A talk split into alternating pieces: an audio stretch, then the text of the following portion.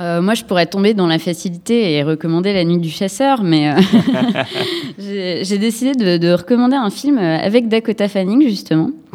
Euh, Sam, je suis Sam.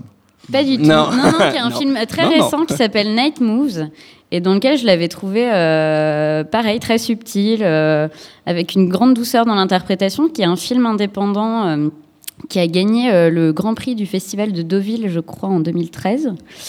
Et, euh, et qui est un film euh, avec euh, Jesse Eisenberg également sur des activistes qui, qui, qui en fait veulent commettre une manœuvre terroriste qui œuvre pour l'écologie.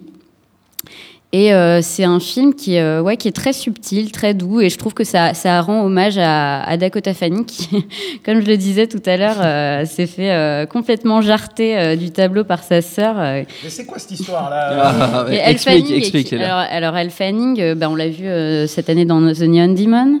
On va la voir dans le prochain euh, film de Sofia Coppola. Oui. Elle avait joué dans Somewhere. Ouais, mais c'est bon, je m'en fous. en fait. Sofia Coppola qui, a- qui adapte, euh, qui, qui fait un, un remake des Proies. Non, mais ça, ça va être une Et catastrophe. que je suis. Non, et qui, qui va va très être probablement être une catastrophe. mais qui me rend très curieuse. Déjà, tu peux absolument pas refaire un remake des proies. Non, c'est un chef-d'œuvre total. donc, euh, ça me paraît compliqué, mais. euh, On fera peut-être une émission. on Non, négociera. C'est moi qui décide.